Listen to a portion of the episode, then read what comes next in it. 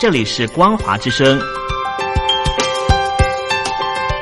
听众朋友，从现在开始，请您一起来关心最近发生的新闻事件。欢迎收听光华随身听。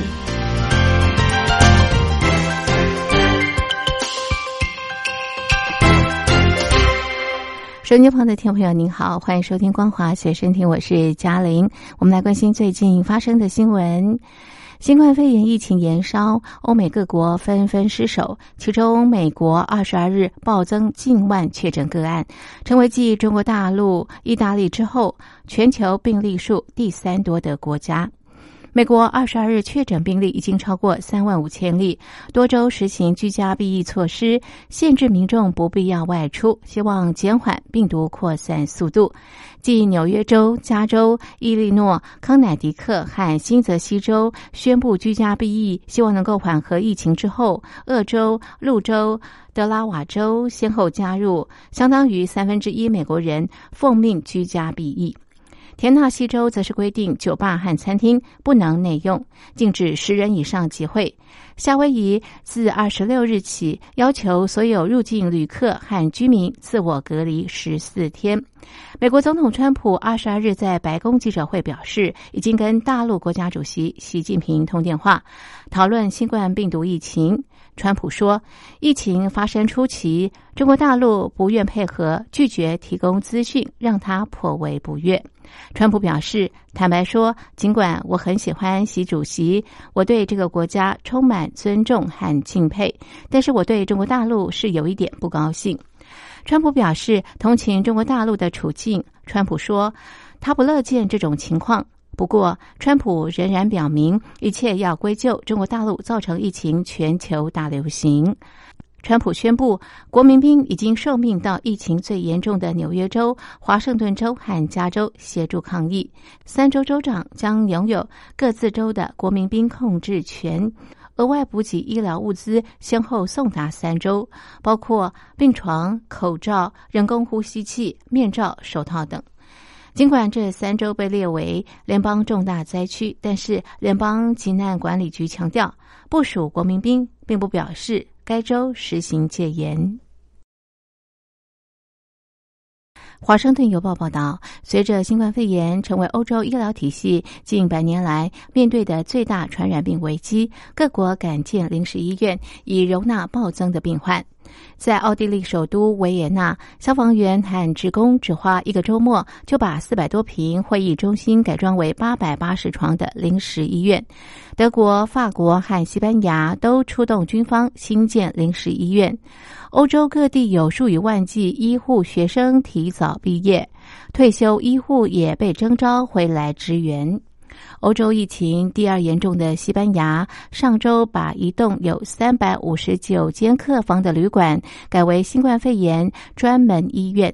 当局打算把四千个旅馆床位改为病床，并且将会议中心改装为五千五百床的临时医院。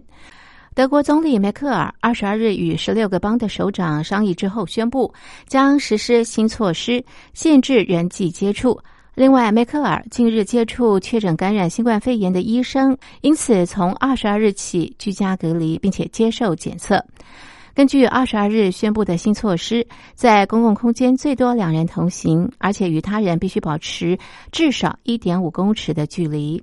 尽管上班、购物、看医生、开会、运动可以照常，但是严禁聚会，餐厅禁止内用。理发店和按摩店等等都必须关门。以上措施至少持续两周。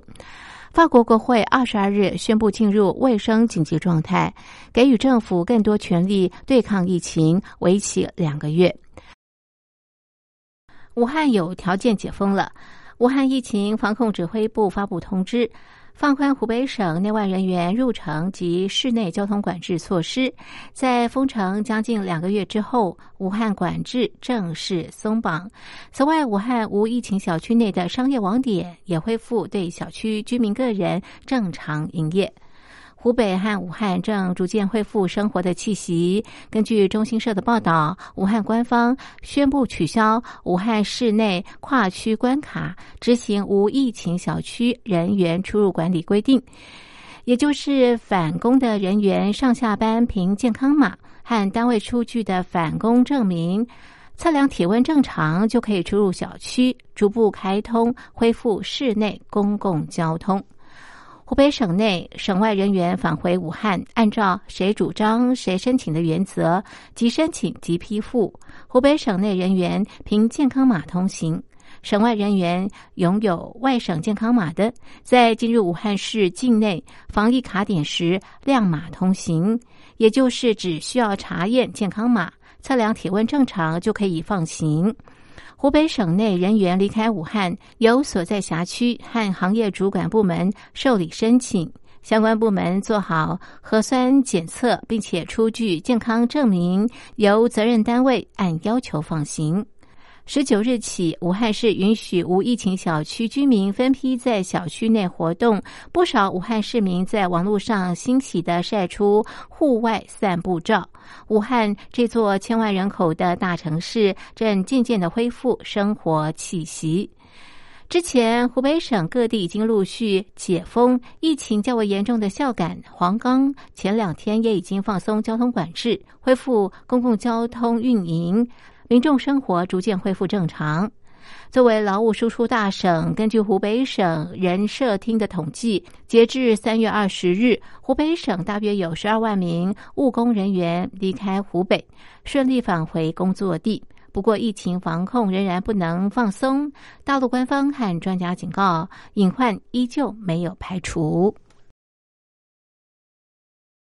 美国联准会二十三日宣布第二波宽松行动，包括承诺无限量买进债券，以压低借贷成本，并且制定计划，以确保资金能够流入企业及各州与地方政府，把介入范围扩大到公司债与市政债市场。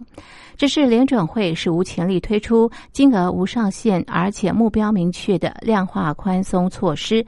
兼具无限量化宽松、定向纾困两大功能。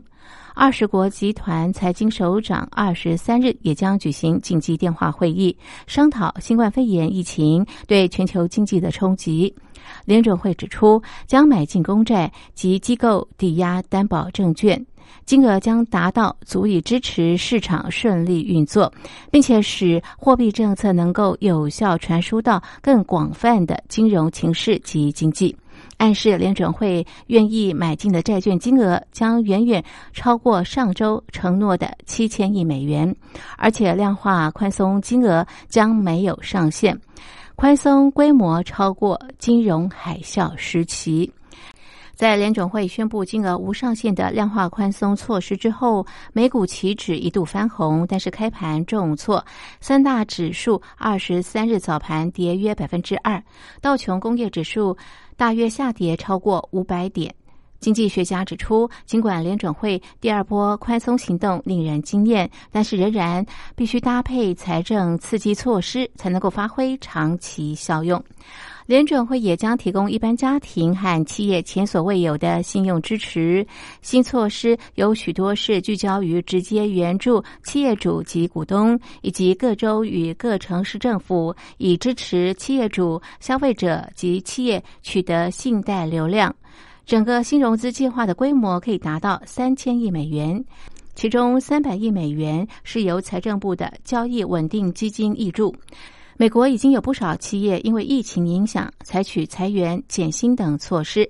联准会说，此刻必须采取积极措施支援企业，减少工作机会和收入流失状况，以便疫情减轻时经济得以迅速复苏。以上是本节的光华随身听，谢谢您的收听，我是嘉玲，我们下次同一时间继续在空中相会。